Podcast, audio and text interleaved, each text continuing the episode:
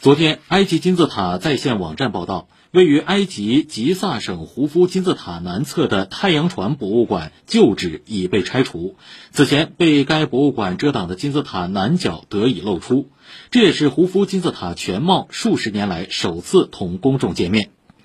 一九五四年，埃及考古学家在胡夫金字塔南侧发现并挖掘出了第一艘胡夫太阳船。一九八二年，太阳船博物馆在其出土原址附近落成，并对公众开放。去年八月，这艘陪葬古埃及法老胡夫的太阳船已由旧址迁至大埃及博物馆。